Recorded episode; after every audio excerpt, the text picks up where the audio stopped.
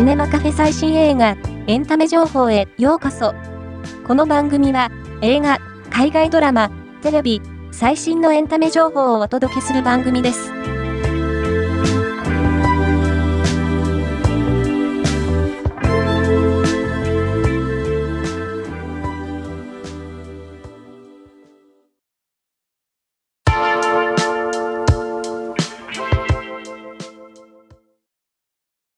ネットフリックスで2024年に配信される主な海外映画とシリーズのラインナップが一挙に発表された。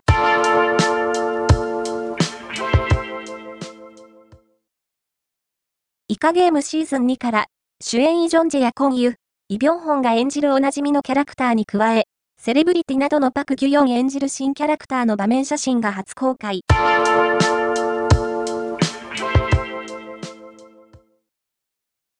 この春スタートの新日曜劇場は、長谷川博己が、アンチな弁護士を演じるアンチヒーローを放送することが決定した。